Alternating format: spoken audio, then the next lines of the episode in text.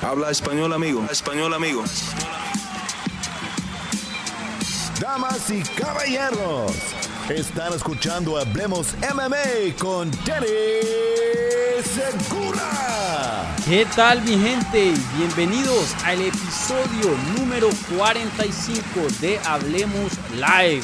Asimismo, como dijo Joe Martínez, mi nombre es Dani Segura, yo soy periodista para MMA Junkie, el host aquí de este canal. Y bueno, un miércoles más, un episodio más de Hablemos Live, como estamos acostumbrados de hacer. Y, bueno, gente, eh, yo sé que sueno como una grabadora, pero mucho de qué hablar. El mundo de las artes marciales mixtas hoy día está patas arriba con todas las noticias que está pasando en la industria. Igualmente estamos a días de un pay-per-view con probablemente el peleador hispano más exitoso hoy día de, de la industria del deporte. Entonces, mejor dicho, hay muchísimo, muchísimo de qué hablar. Y bueno, gente, ustedes ya saben, eh, y para los que no saben, les recuerdo, este programa es 100% a dedicar sus preguntas. Esta es la parte de este canal donde ustedes son encargados de traer el contenido. Yo simplemente me siento aquí al frente de este micrófono y contesto las preguntas que ustedes mandan y ya, ¿vale? Eh, las preguntas, obviamente, empezamos con las que se hicieron previo a la transmisión en la pestaña de la comunidad. Más o menos hablaremos una media hora o un poquito de más acerca de esas preguntas y luego ya pasaremos a las preguntas que se están haciendo en vivo en lo que es el live chat de YouTube. Entonces, si ustedes tienen alguna pregunta, no alcanzaron a ponerla en la pestaña de la comunidad, tienen chance de hacer una pregunta aquí al show en lo que es el live chat. Y como siempre, las preguntas que vengan con un apoyo, una donación al canal, esas preguntas reciben prioridad, pero no exclusividad. Entonces, eh, con eso a un lado, como siempre, un like si están viendo en vivo o si están viendo en repetición y si están escuchando en podcast, porque estamos aquí en estas plataformas donde está bajito, Apple Podcast, Spotify, mejor dicho, donde quieran, eh, déjenme un buen review si son tan amables. Entonces, bueno, ¿Qué está en la agenda del programa de hoy? Eh, men, está cargada, cargada y no creo que lleguemos a todos los topics, entonces les pido paciencia y, que pasen los, algunos topics que no hablaremos para el siguiente programa de la siguiente semana. Pero eh, bueno, pero los topics principales de este show, de este episodio, eh, hablaremos obviamente de Francis Inganu, ya más o menos se ha hablado un poco de esto en el canal, di mi reacción el sábado a la noticia, igualmente a los comentarios de Dana White y luego saqué un video eh, el lunes dando una reacción a los comentarios de Francis Ingano. Entonces, si no han visto eso, ahí está en el canal y lo pueden ver. No voy a repasar eso porque vuelvo y lo digo, ya está en el canal, ya está hablado, muchos de ustedes lo han visto, pero sí hicieron muy buenas preguntas ustedes acerca de toda la situación, porque es una situación muy fluida con muchos ángulos y bueno, y en esos videos eh, hablé de lo principal, pero hay cositas también importantes que de pronto pueda que sean secundarias, pero sean grandes todavía que no hablé. Entonces estaremos hablando de la situación con Francis Ngannou y UFC y ahora su agencia libre, qué le sigue el futuro del mejor peso pesado hoy día en el mundo Luego hablaremos sobre la pelea que va a reemplazar Francis Ngannou, que es obviamente John Jones contra Cyril Gunn, ahora en UFC 285. Igualmente estaremos hablando acerca de Dana White Power Slap League. Es la liga que Dana White sacó o va a sacar porque eh, va a estrenar hoy día a las 10 de la noche después de que se acabe este programa en el canal TBS. Algunas personas me han estado preguntando mi opinión acerca del Power Slap League, entonces hablaremos de eso. Y, bueno, eh, ¿qué más? Eh, el futuro también de Stipe Miocic, ya que de la nada por ahí apareció en Twitter, por fin ya nos eh, dijo algo, tuvo una entrevista hoy con Ariel, no la alcancé a ver. Em, ¿Qué más? ¿Qué más? Y, bueno, muchísimo, muchísimo de qué hablar porque también se anunciaron combates gigantes. Leon Edwards contra Kamaru Usman 3, la trilogía ya tiene fecha. Rafael Fisif contra eh, Justin Gagey se hizo oficial también. Valentina Shevchenko contra Alexa Grasso, mejor dicho, una mano de peleas también que han sido anunciadas. Entonces, estaremos hablando de todo eso, lo que mencioné y más luego después con sus preguntas hechas en vivo, ¿vale? Entonces, sin más espera, hablemos MMA. Bueno, la primera pregunta viene de... Ah, y antes de empezar, casi se me olvida. Eh, ya tengo ahí puesta la pregunta de la transmisión, una tradición que empezamos aquí en los em, episodios de Hablemos Live. Y la pregunta de la transmisión es lo siguiente. Inganu tomó una decisión buena, perdón, tomó una buena decisión al irse de UFC, sí o no. Entonces, ahí está abierta eh, la encuesta. Vayan y pongan sus votos. Y al final vamos a repasar los resultados, igualmente mi opinión sobre eh, esa pregunta, porque sin duda muy, muy interesante, ¿no? Bueno, entonces, ahora sí, vamos con la primera pregunta. Y esta pregunta viene de...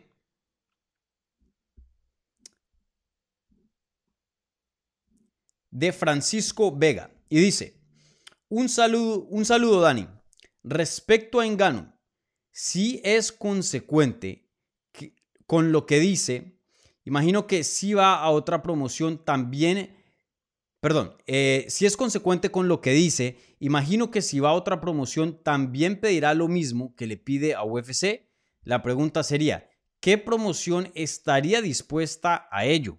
Imagino que lo único que le darían sería la libertad de ir al boxeo, con la cual se cae su argumento de que lo, de que, lo que hace es por el bien de los demás artistas marciales. ¿Qué opinas, Dani?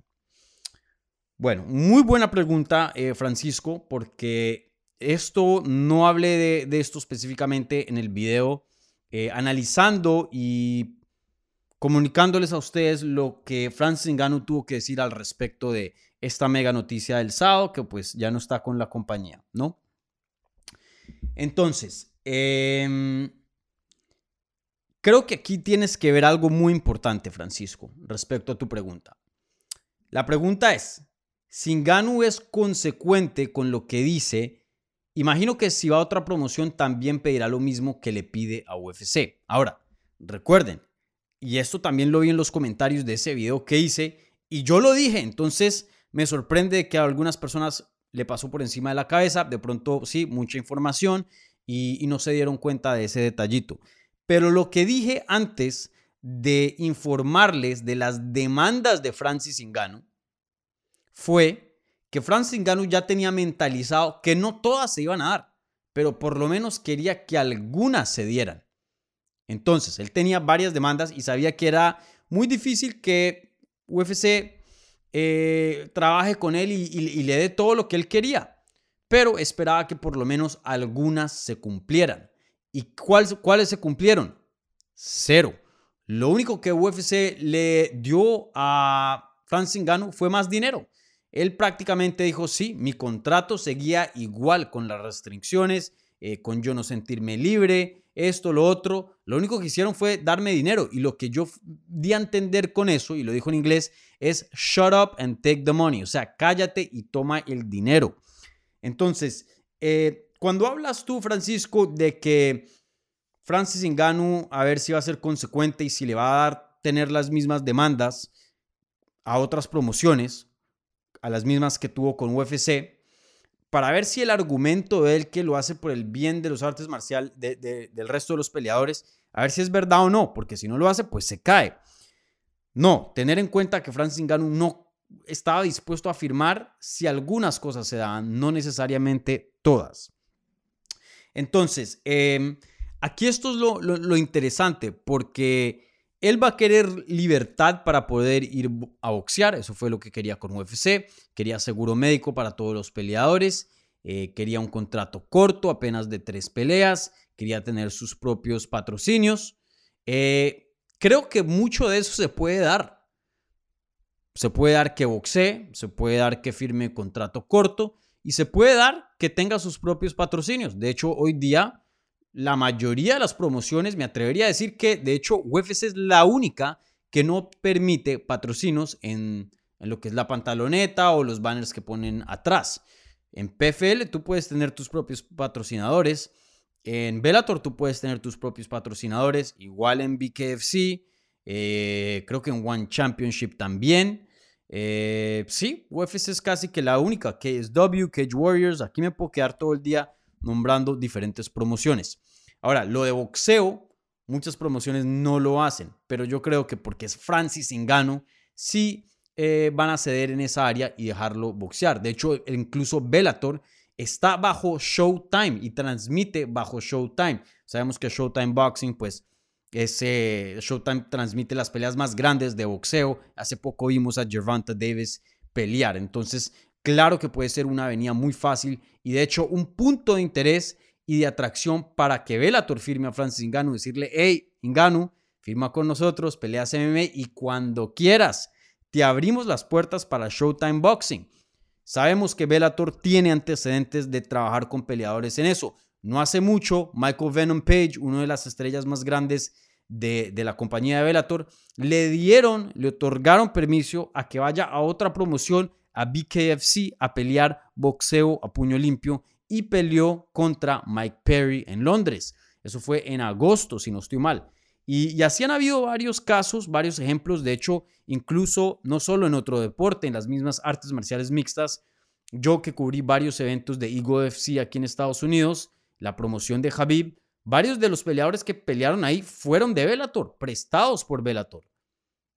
De hecho, eh, ahorita el 31, Bellator tuvo un show contra Ryzen. Se llevó sus peleadores a Japón y pelearon eh, bajo eh, la promoción de Ryzen. Entonces, vuelvo y le digo, va a ser muy difícil que Francis Ngannou vaya a una promoción como PFL, Bellator y otras y diga, hey, quiero seguro médico para todos los peleadores. No creo que pase y la verdad pienso que esa demanda no es muy realista. Y no es porque sean promociones pequeñas, hasta con la promotora de UFC, que es la más grande, la más poderosa, la más rica, con ellos eso veo muy difícil de que lo hagan. Pero ahora, si le dan libertad de boxeo, patrocinios, contrato corto, ahí ya se están cumpliendo varios de los requisitos que él tenía para eh, poder eh, eh, renovar contrato con UFC. Y, la verdad que yo sí creo que él, él, lo está haciendo por principio, porque el dinero estaba ahí.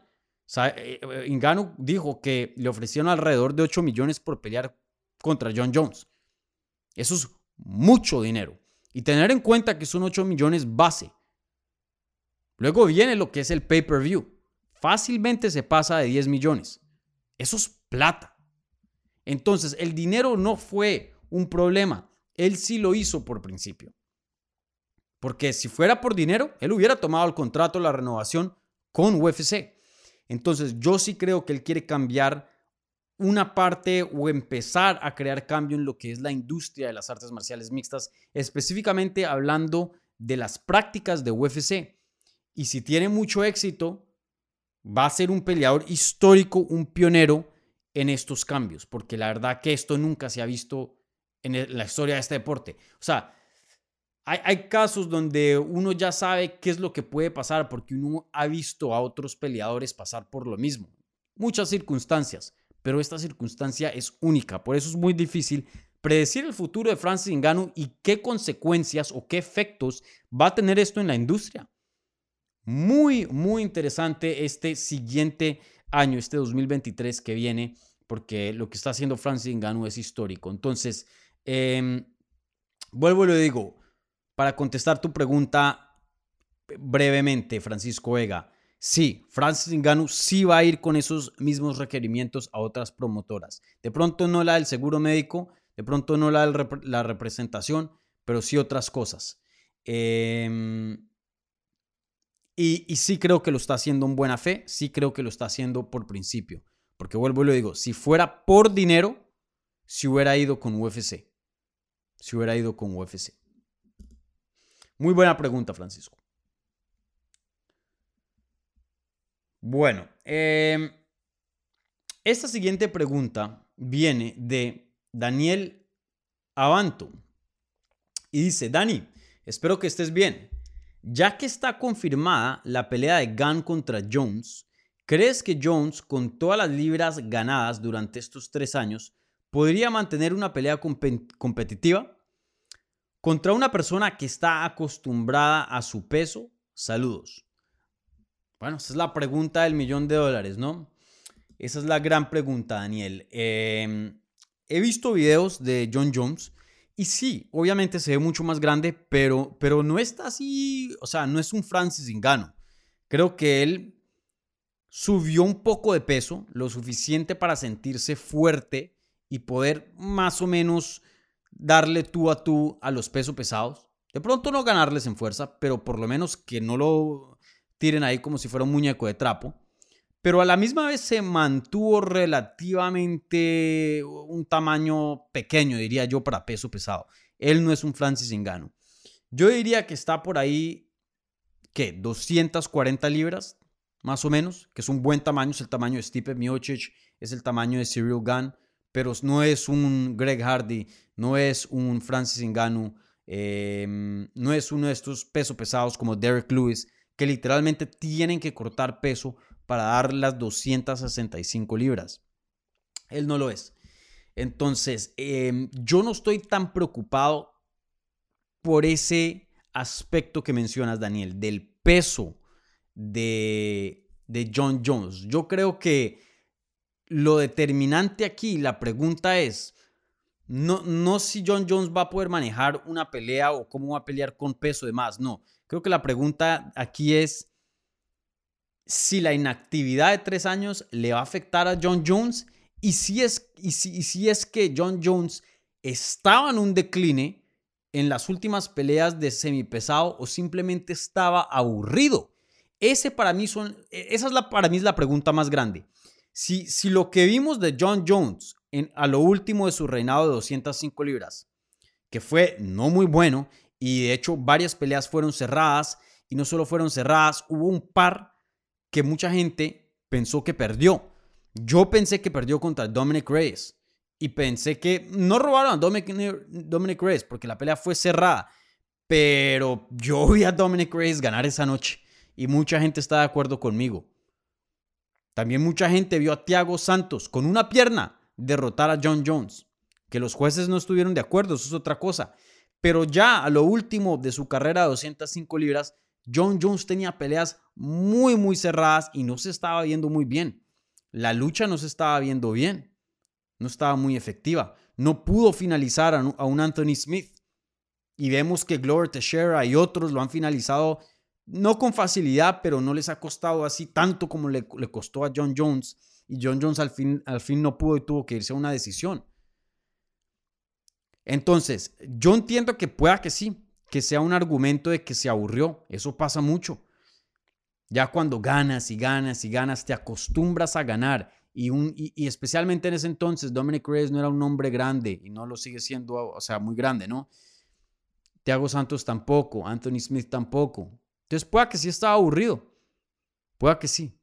Pero pueda que ya estábamos viendo el decline de John Jones. Porque recuerden, sí, en ese entonces tenía 32 años, que es relativamente joven para los deportes de combate, pero él llegó a ser campeón a los 23. Ya llevaba una década de peleas de campeonato. Entonces el millaje que John Jones tiene en el cuerpo es bastante. Eh, entonces para mí esa es la pregunta clave. No tanto si, si el peso no va a ser un factor. Es si John Jones está aburrido o si de verdad estábamos viendo el decline de él. Porque si es el decline, les aseguro que con tres años de inactividad por encima, y, y, Zero Gun no es Dominic Reyes, Zero Gun no es Thiago Santos, Zero Gun no es Anthony Smith. Si John Jones verdaderamente está en decline, Zero Gun le va a pasar por encima.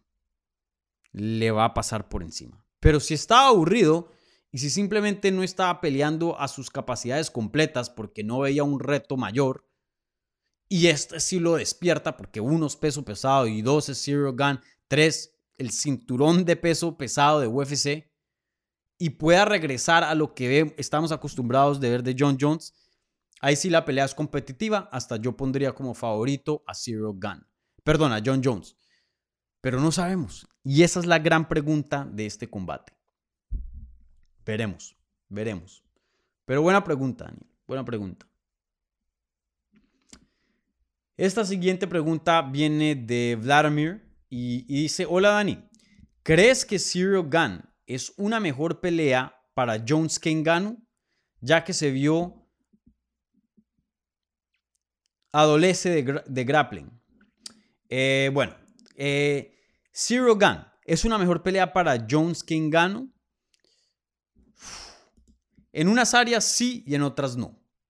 Como todo en la vida, ¿no? Pero si vamos a sumar todos los factores, yo sí creo que Zero Gun es una peor pelea para John Jones comparado a Francis Ngannou. Y de pronto me, preguntan eh, o se preguntan, pero Dani, hace unos minutos atrás hablando de Ngannou dijiste que era el mejor peso pesado del mundo. Sí, lo es. Pero las artes marciales mixtas no es como la matemática, que uno más uno igual a dos. A veces las artes marciales mixtas uno más uno igual a tres y le restas dos y quedas en cero. Eh, mucho de esto es debido a los estilos. Y hay un dicho muy famoso en inglés que se dice styles make fights. O sea, los estilos hacen la pelea. Em, en, el, caso de John Jones, teniendo en cuenta su estilo, pienso que el estilo de Gunn es mucho más difícil para John Jones que el estilo de Engano. Contra Gunn, yo no sé si John Jones tenga la ventaja de la de velocidad. Hasta pueda que Gan la tenga, pero seguro van a estar ahí parejos. En cuanto a fuerza, probablemente Gan sea más, más fuerte. En cuanto a, a nivel de striking, pueda que hasta Gan sea mejor. Creo que ahí de pronto la lucha es, es lo más claro de John Jones y aún así la lucha en sus recientes combates no se vio muy buena. Eh, y bueno, estaría luchando contra alguien mucho más pesado Imagínense, si le costó a John Jones luchar con Anthony Smith, imagínense lo que le va a costar con Zero Gun. Claro, también tenemos que entender que sí va a entrar más pesado y con más fuerza, pero, pero de todas maneras, em, piensen en eso. Entonces, yo sí veo la pelea contra Zero Gun muy, muy difícil, porque muchas cosas son parejas y muy pocas John Jones tiene ventajas. En cuanto a Ingano, John Jones, claro, tiene unas desventajas muy, muy grandes contra él. La primera siendo el poder, pero en otras tiene ventajas muy grandes. John Jones es muchísimo más ágil y más rápido que Engano. Entonces, em, sí, yo creo que la pelea más complicada para John Jones es Zero Gun. Zero Gun. Claro, Engano todavía seguía siendo una pelea muy difícil para él, pero de lo que he visto de los dos, y claro, solo sabremos cuando peleen con ambos, cuando Jones pelee con ambos. Entonces, eh, quién sabe si en algún día tendremos esa respuesta al 100%. Pero de lo que yo he visto, creo que es fácil decir que Zero Gun le trae más problemas a John Jones. Es una pelea más difícil, pienso yo.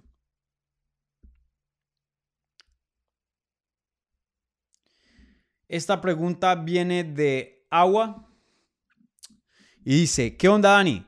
Me borraron mi cuenta por Nacional Socialista. Mm, interesante. Pero ya acá andamos. Pregunta, si John Jones gana el título, ¿qué heavyweight le podría ganar a Jones? Muy buena pregunta de este sujeto que le han borrado la cuenta. Eh, quién sabe qué habrá hecho y ahora tiene una cuenta nueva. Y creo que es una buena pregunta de seguir a la pregunta de Vladimir. La pregunta de Vladimir era, ¿cuál era la pelea más difícil para John Jones? ¿O en Ganu o Gan? Y esta pregunta es, si John Jones le llega a ganar a Gan, ¿qué otro heavyweight le podría ganar a John Jones? Entonces, aquí todo depende de cómo gana John Jones, ¿no? Suponiendo que gana. Porque si gana una decisión controversial y muchas personas piensan que debió haber perdido, bueno, creo que la lista de, de esos pesos pesados estaría no larga, pero habría varios nombres. Pero supongamos, por ejercicio aquí a esta pregunta, supongamos que John Jones le pasa por encima a Zero Gun y lo noquea. Lo noquea después de dos asaltos muy dominantes. y nos quedamos con la boca abierta de qué tan grande es este peleador y hace historia como uno, de los pocos que ha tenido dos cinturones en dos diferentes categorías dentro de UFC. Brother, ahí yo creo que empezamos, y ahí va a ser decisión de John Jones, de qué tanto quiere pelear o no. Pero ahí yo creo que empezaríamos la era de John Jones, porque si le llega a ganar a Gan, yo no veo quién le gane. Gan para mí es el reto más grande de toda la categoría. El más grande. Y por mucho.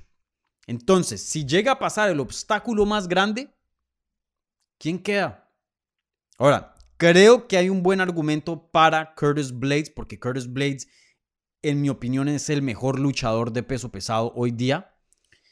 Y teniendo eso en cuenta, y es grande y muy fuerte, eh, podría ser una pelea interesante contra John Jones, pero aún así creo que John Jones lo tendría como favorito. También tener en cuenta que Curtis Blades ha sido noqueado en el pasado. Tiene una buena quijada. Recuerden, la gente que lo ha noqueado ha sido gente muy, muy buena. Nada más y nada menos que Engano, dos veces. Em, pero tampoco es que tenga así una quijada legendaria como, como la de Derek Lewis hace unos años atrás, Taito Iwasa, tampoco. Pero una quijada buena.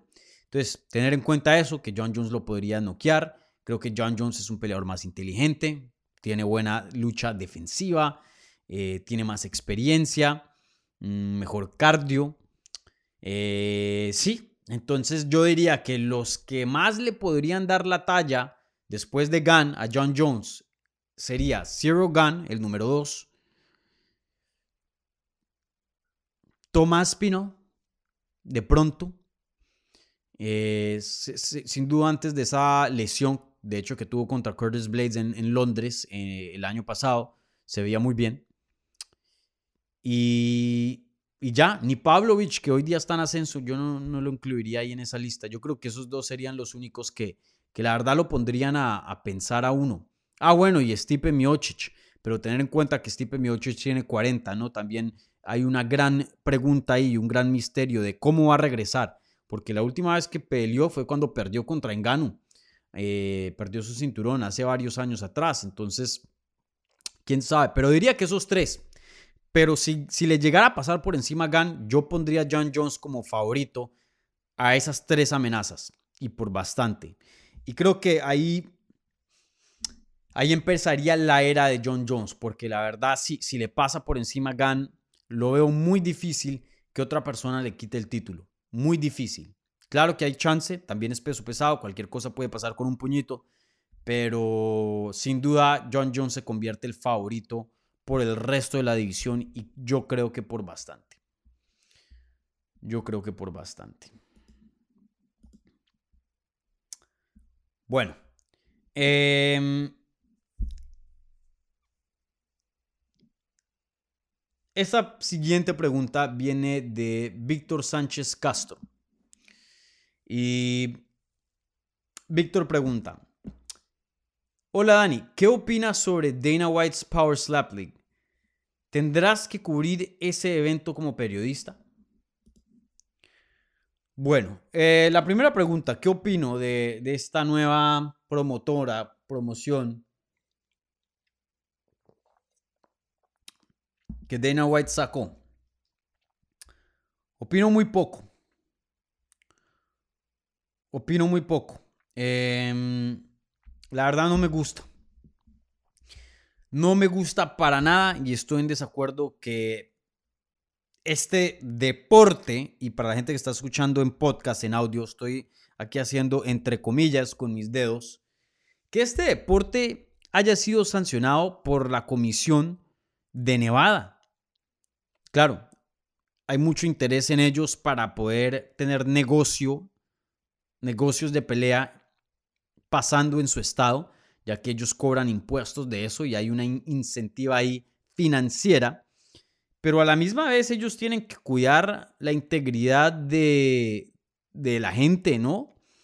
La salud de, de las personas. Y uno se puede preguntar, bueno, pero pues en las artes marciales mixtas y en el boxeo hay knockouts y esto y lo otro.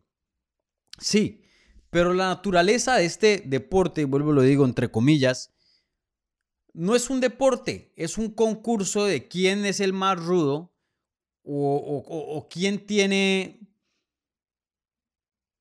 menos interés de preservar su salud. No hay nada bacano de este deporte. Yo lo dije en Twitter, yo soy un fan gigante de la estrategia. Yo soy un nerd en cuanto a eso. Desde chiquito, uno de los primeros videojuegos que yo jugaba en computador, en Windows, era Age of Empires. Por eso yo soy un fan gigante de las artes marciales mixtas. Es una estrategia, pero fenomenal. Eh, el nivel de estrategia que se maneja en este deporte es ridículo. Y por eso me gusta mucho el fútbol y muchas otras cosas. En este Power Slap League o en este deporte no hay estrategia. Claro, debe haber de pronto algo de técnica, ¿no? De cómo pegar una cachetada.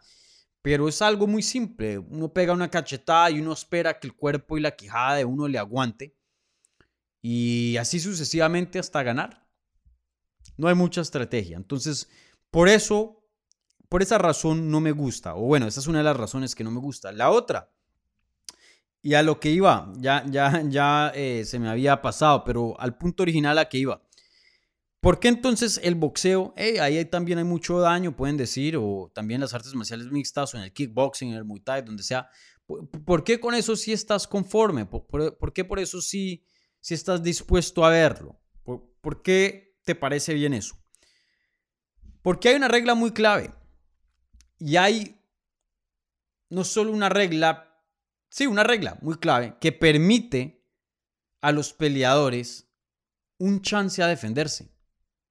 A ver, literalmente esta regla no es hablada, no es supuesta. Literalmente esto está escrito en las reglas unificadas de las artes marciales mixtas, que es el set de reglas por la cual todas las promotoras que operan dentro de los Estados Unidos operan.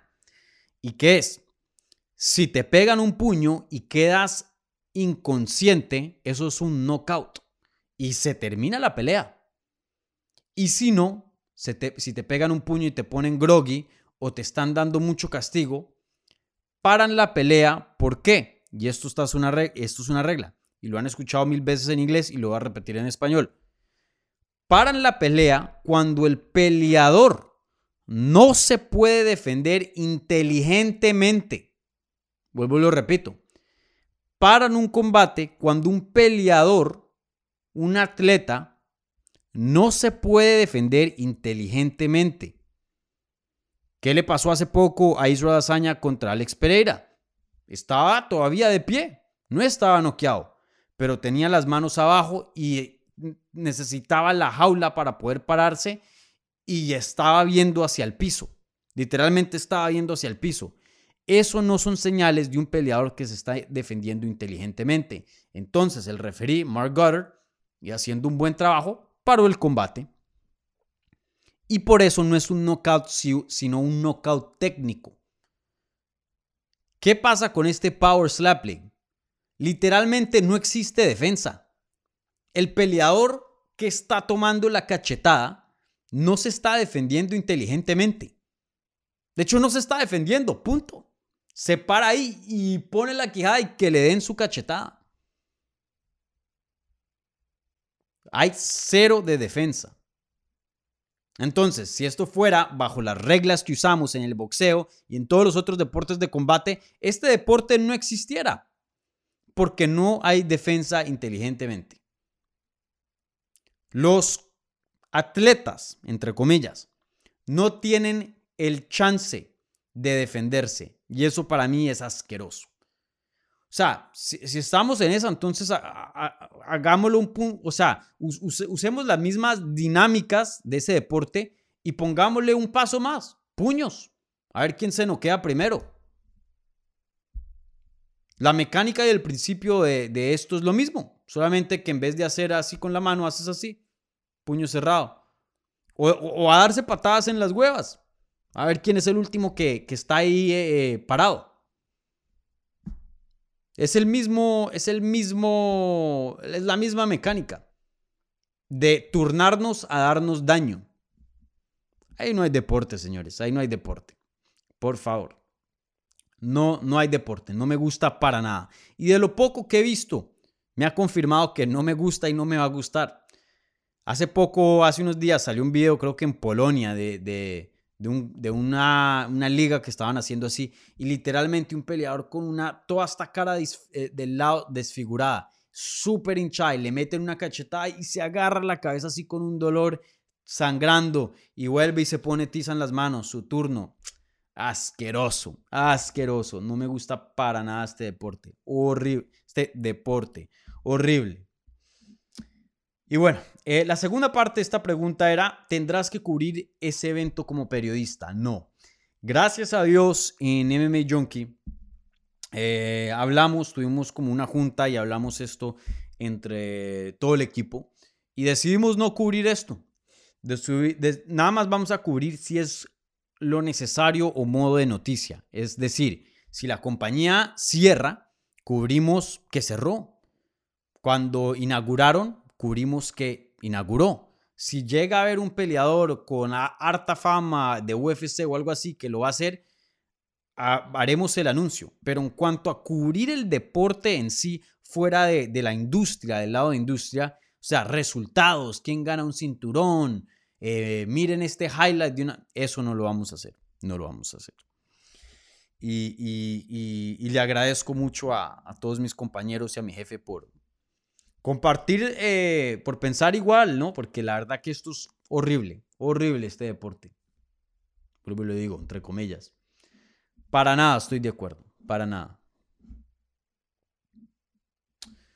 Bueno, eh, Marlon Pinkey Salazar. Hola Dani, habla respecto al futuro de Miocic.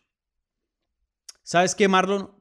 Guárdate esta pregunta para el próximo porque tengo pensamientos acerca de Miocic, pero ya hay nueva información, información que todavía no la he consumido. Eh, Stipe Miocic estuvo en el show de Ariel Helwani eh, hoy por la tarde y, bueno, no, no, sé qué fue lo que dijo porque estaba ocupado y no tuve chance de, ver la entrevista. Entonces, eh, con esa información, a ver dónde está él, qué es lo que está pensando, te podría dar una respuesta más educada.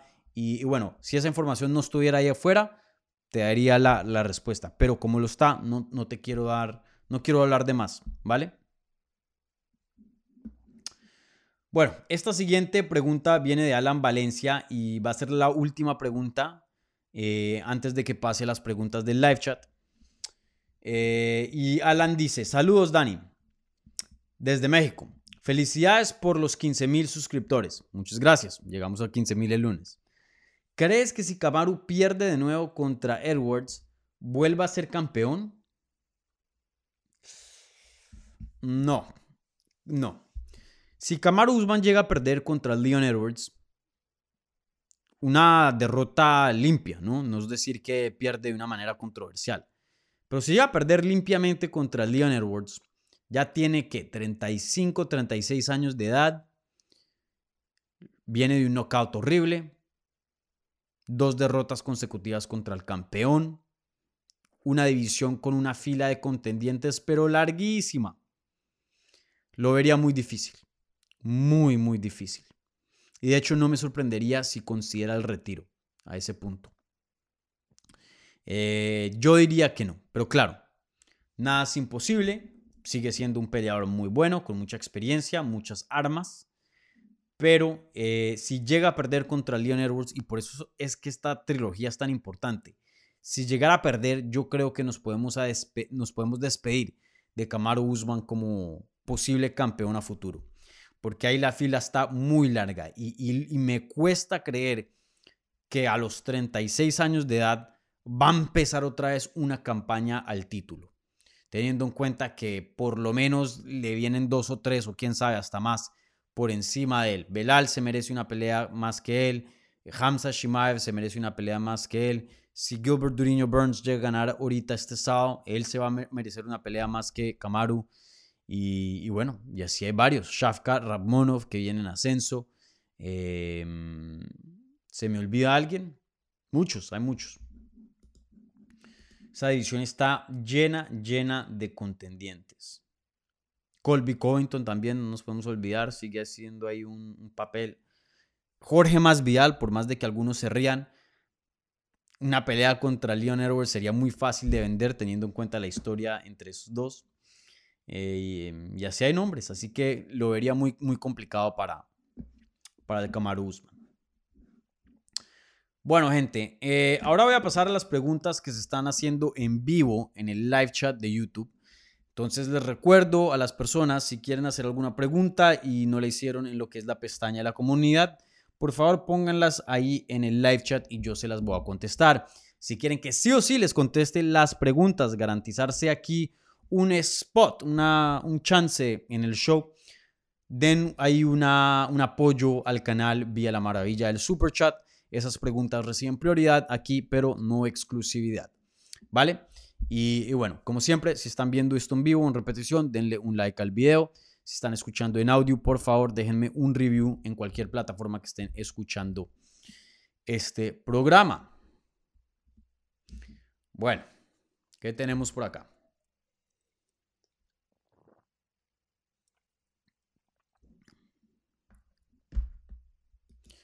¿Qué tenemos por acá?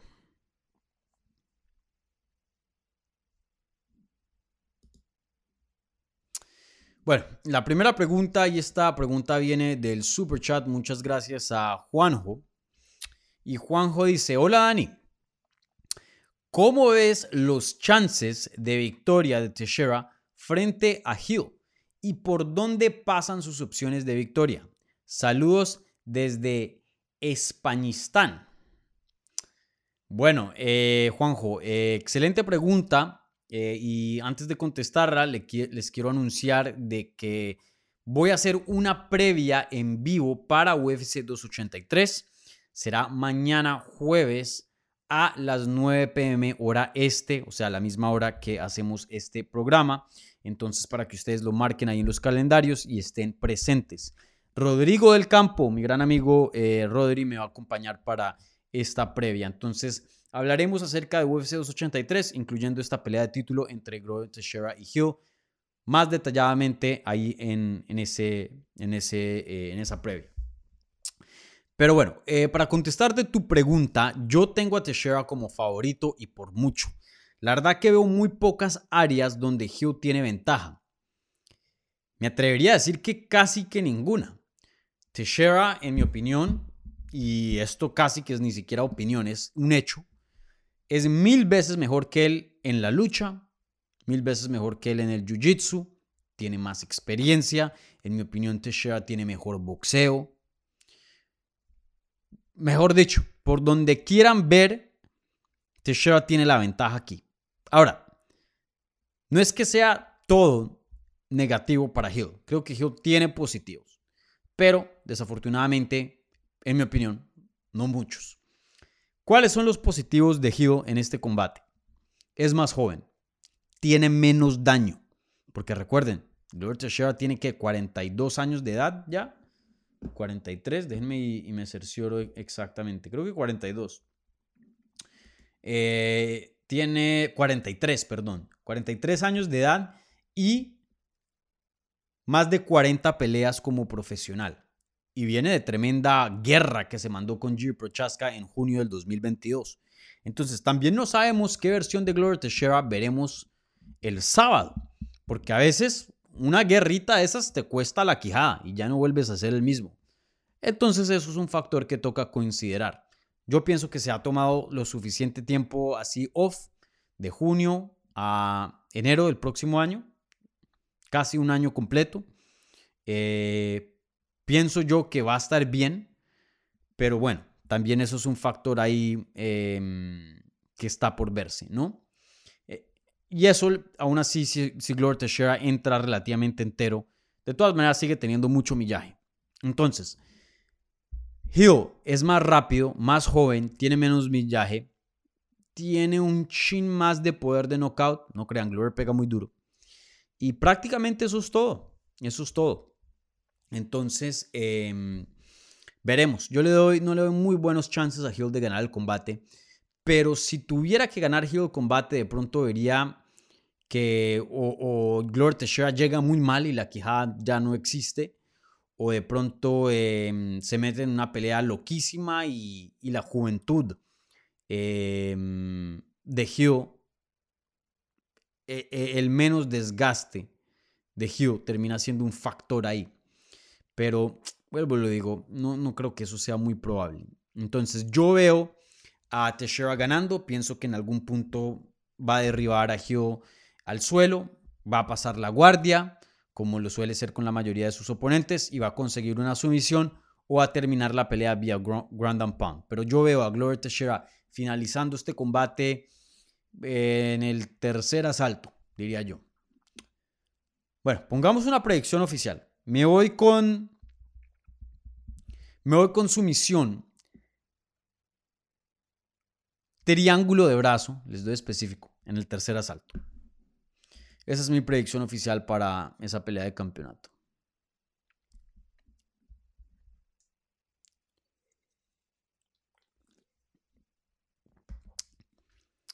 Bueno, em, aquí otra pregunta de el super chat y viene de, de Sai, creo que se dice Guzmán o sí, no sé.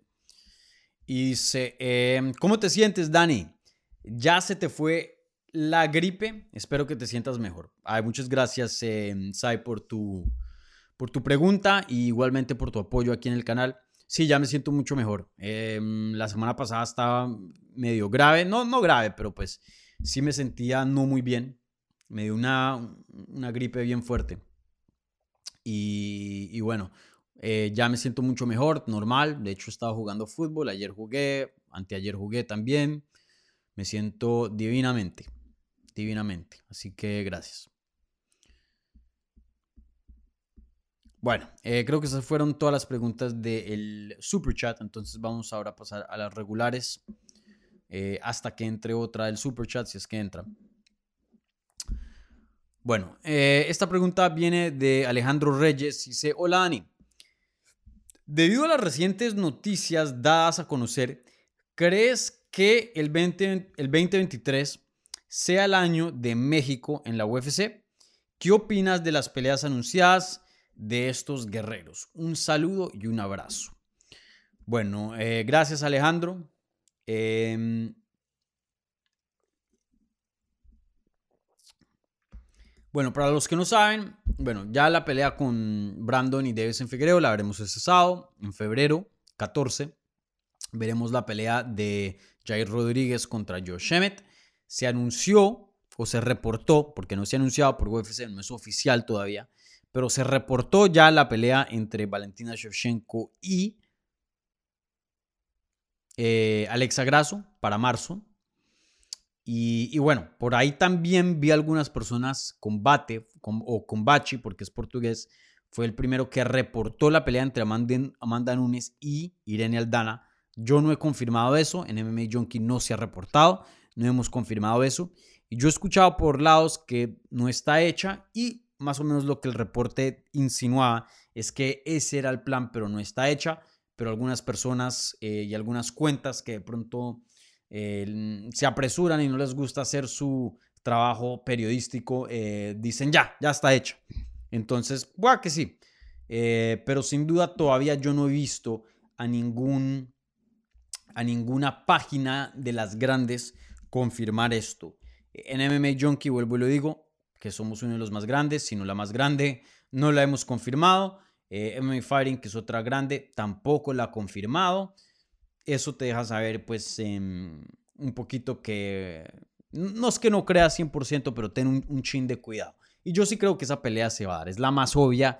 Irene es fácilmente la peleadora que más se merece una pelea de título, especialmente con el resultado que vimos a principios de este año en la primera cartelera de, de UFC, que fue que Ketenviera perdió contra em, Pennington. Entonces eh, yo creo que esto le abrió el camino 100% a Irene Aldana, aunque ya pensaba que se lo merecía más que, cualquier otra contendiente ahí. Entonces, bueno, eso es lo que, lo que está pasando con el talento top latino ahora. Puede que sí. Obviamente todos lo tienen difícil. Creo que Brandon Moreno es, es el que tiene el mejor chance de ser campeón, ya que pues le ha ganado a Davis Figueiredo en el pasado. Eh, después yo creo que ahí pondría a Jair. Creo que le puede ganar a Josh Emmett. Y, bueno, en cuanto a las peleas confirmadas, yo pondría a Alexa de, últimas. Alexa es un talento buenísimo. Muy, muy, muy bueno. Pero pues se está enfrentando con una de las mejores de todos los tiempos. Eh, Valentina Shevchenko. Va a ser una pelea difícil, difícil, difícil y va a requerir que mm, todo lo mejor de Alexa y es más que evolucione, que tome un paso de más eh, en su carrera. Y, claro que están las cartas y yo creo que Alexa lo puede hacer, pero vuelvo y lo digo, una pelea complicada. Miren, si, todas, si todos esos, y, metamos ahí a Irene también, si todos esos peleadores llegaran a ganar títulos, tendríamos cuatro campeones mexicanos. Eso es gigante, gigante, gigante, gigante. Y ahí sí yo no veo, por más de que hoy día no estén los planes, como UFC no vaya a, México y venda todo un estadio. Y no tiene que tener las cuatro peleas de campeonato. De hecho, no creo que las haga, pero por lo menos dos. Revientan a México, revientan a Latinoamérica con esos cuatro. Entonces, em, toda la suerte a ellos. Eh, yo siendo latino, pues me, encantaría de ver eso, ¿no? Sería súper. Eh, pero bueno, obviamente difícil que se den todos los resultados, pero no imposible. Ahí veremos, ahí veremos. Bueno, ¿qué otras preguntas hay por acá?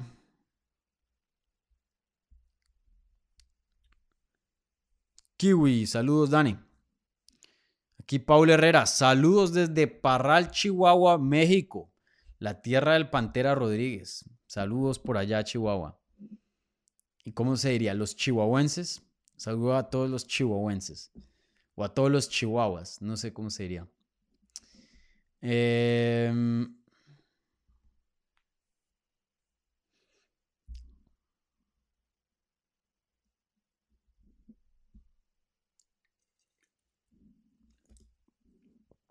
huesos, aquí un, regular aquí en el canal. Dice Dani, en tu opinión, ¿alguna de las peticiones que hizo Francis Ngannou en el futuro se den? En mi opinión, la UFC es injusta con los patrocinios. John Jones llegó a tener su propia zapatilla como Michael Jordan. Eh, sí, lo de John Jones, yo creo que John Jones fue, sí, yo creo que probablemente el perdedor más grande de ese switch que hicieron de negarle, de prohibirle a los, a los peleadores sus propios eh, patrocinios y pasar a lo que en ese entonces fue Reebok y lo que hoy día es Venom. ¿Por qué? John Jones era un atleta patrocinado por Nike. El patrocinio de él era Nike. ¿Ustedes saben cuántos atletas específicamente Nike patrocina? No muchos. Eso es un grupo élite exclusivo. ¿Y ustedes conocen la marca Nike? Probablemente ustedes tengan ropa o tenis Nike hoy día en su closet, donde quiera que estén escuchando esto, o los estén usando hoy día. Literalmente una de las marcas más grandes y más reconocidas del mundo. John Jones estaba ganando un dineral gigante, gigante. Y luego pasa a ganar 40 mil dólares por representar a Reebok cuando probablemente se ganaba millones en el patrocinio de Nike. ¿Qué me dicen de Demetrius Johnson? Que era patrocinado por Xbox, porque como él es gamer y él tiene su Twitch, su Twitch, él era patrocinado por Xbox. ¿Cuánta plata se estaba metiendo de Demetrius Johnson? Y luego pasa a ganar nomás 40 mil dólares por Reebok. Mejor dicho, mucha, mucha plata fue perdida ahí de los peleadores. Y eso sí me parece a mí una injusticia. Em, en cuanto a tu pregunta en específico, yo sé que aquí me fui eh, fuera del topic, pero sí, yo creo que muchas de las peticiones de Francis a futuro se van a dar. Yo creo que en algún punto, eh, donde quiera que firme, con cualquier promotora, si sea PFL o Bellator, le van a dar la oportunidad de boxear, le van a dar sus propios patrocinios eh, y quién sabe, pueda que le den otras libertades, contrato corto. Em, él va a tener, como se diría mucho en, Colombia, él va a tener mucha palanca. mucha palanca. Va a tener mucho decir en lo que sigue para su carrera.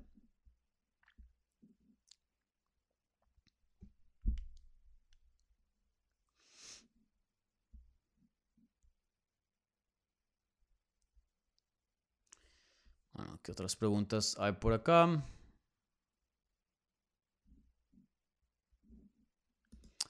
Adolfo Rodríguez.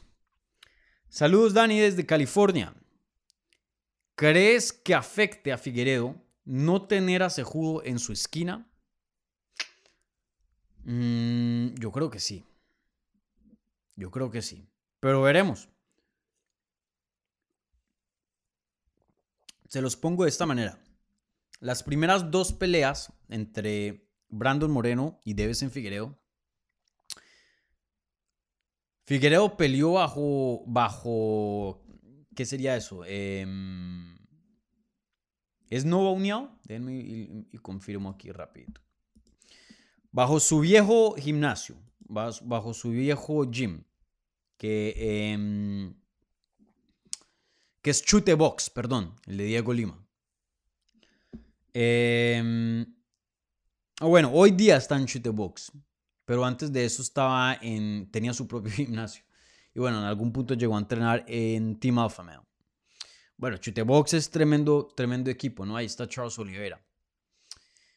Entonces veremos, veremos eh, qué, en qué afecta eso. Pero lo que sí puedo decir es que cuando estaba entrenando en Brasil, las dos primeras peleas, una fue muy reñida, la otra lo finalizaron. En la tercera, cuando se va para Fight Ready con Henry Cejudo y Eric Albarracín, Vimos un cambio de, no tanto de habilidad de él, pero de manejo. Él supo manejar la pelea mucho mejor que Brandon y por eso fue que ganó. Estuvo un poquito más reservado, menos loco, em, la manejó bien, supo ganar round tras round y se llevó la decisión. Entonces yo creo que Henry Sejudo es uno de los mejores entrenadores y ese equipo que tiene allá, yo fui a Fire Ready, allá hice entrevistas, ahí fue cuando entrevisté a Kelvin Gastelum, a Tracy Cortés, em, con Eddie Shah, mm, que es otro entrenador ahí, y hay varios. Tiene un equipo fenomenal, muy, muy, muy bueno. Pueda que Chute Box sea mejor para Davis en Figueiredo, eso está por verse, pero cada, quien sea que se vaya de, de, de la cobertura de ese equipo de Fire Ready, por lo general pienso yo que está perdiendo. Em, es difícil encontrar un, nivel más alto que ese. Claro, también hay otros buenos gimnasios que puede que hasta sean más altos, pero vuelvo y lo digo, los puedes contar en, la mano. American Top Team, AKA. Em, en ese entonces James Krause, que ya no lo es, entonces no, lo contemos a él. Em, hay muy pocos. ¿Será que Shoot, Shoot Box va a ser uno de ellos? Eso está por verse. Eso está por verse. Pero tener en cuenta que lo mismo le aplica a Brandon Moreno. Brandon Moreno le tocó irse de James Krause porque pasaron esa eh, regla UFC prohibiendo a los peleadores de competencia si es que están entrenando bajo James Krause debido a las investigaciones que se están haciendo por el escándalo de las apuestas. Entonces, eh, Brandon Moreno, también hay muchas preguntas alrededor de cómo él se va a ver. Ahora, el coach de grappling, el coach de boxeo, em, con quién entrenan en cuanto a sus compañeros de equipo, todo eso siguió igual. Entonces no es que haya cambiado así radicalmente de equipo, ¿no?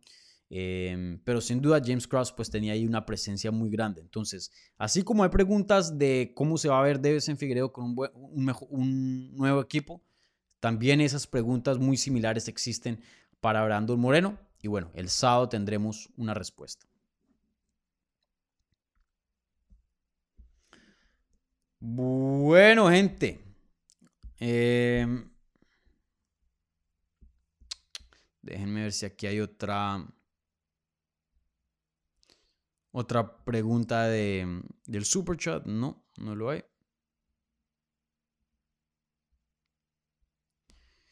Bueno, gente, eh, bueno, aquí me está eh, corrigiendo huesos.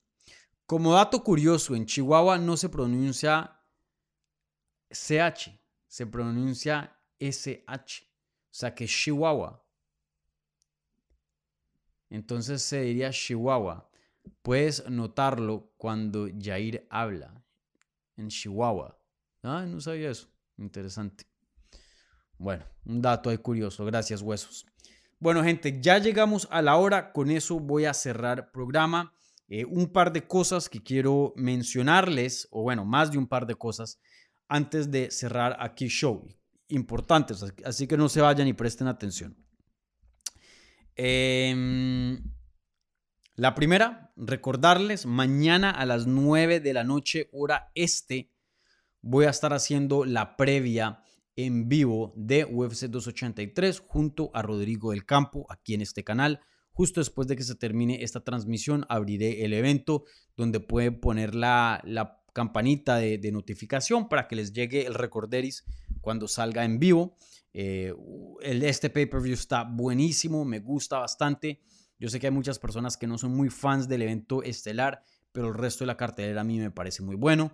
La pelea entre Moreno y Deves en Figueredo, estoy que me muero por verla. Fácilmente la rivalidad más grande de la historia de la categoría, una de las más grandes del deporte, em, una pelea gigante. Entonces, eh, estoy muy, muy entusiasmado de, hacer esa previa. Y bueno, como siempre, analizamos la cartelera y al final abrimos el suelo para un par de preguntas. Entonces, eh, vengan ahí con, con preguntas, ¿vale? 9 de la noche, jueves, hora este. Eh, otra cosa, em, para los que no han estado sintonizándose, ahí subí en el canal una entrevista con el mismo Brandon Moreno, que va a pelear en el evento coestelar. Para los que no la han visto, los invito a que la vean. Muy buena información acerca de James Krause, qué ajustes tuvo que hacer para este evento con la ausencia de Krause. Eh, contó una anécdota muy chistosa ahí de de, sus interacciones con en Figueiredo. Confronté a Brandon Moreno acerca de usar la camiseta del Atleti y al otro día ponérsela de Real Madrid. Eh, mejor dicho, 40 minutos hablamos, una gran conversación, como siempre, un placer hablar con eh, The Assassin Baby, o de, de sí, The Assassin Baby. Así que eh, muchas gracias a Brandon por su tiempo. Los invito a que vayan y vean esa entrevista.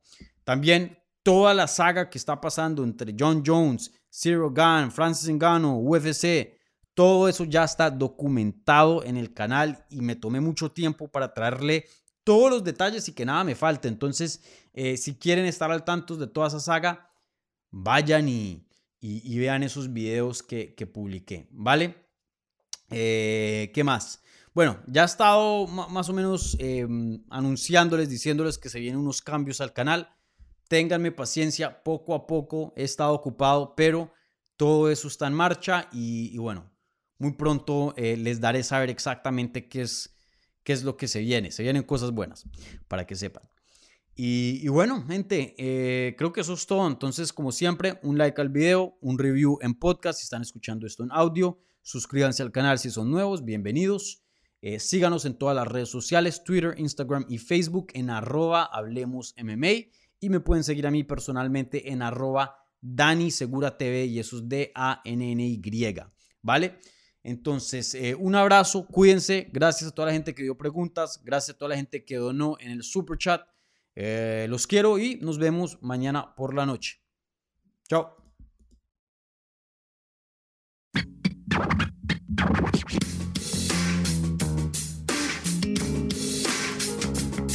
Gracias por escuchar Hablemos MMA. Si les gustó el show, los invitamos a que se suscriban en su plataforma favorita de podcast para recibir episodios semanales. También déjanos tu review o cualquier comentario. Pueden seguir Hablemos MMA en Twitter, Instagram y Facebook en arroba Hablemos MMA. Y me pueden seguir a mí en arroba Dani Segura TV. Hablamos la próxima semana.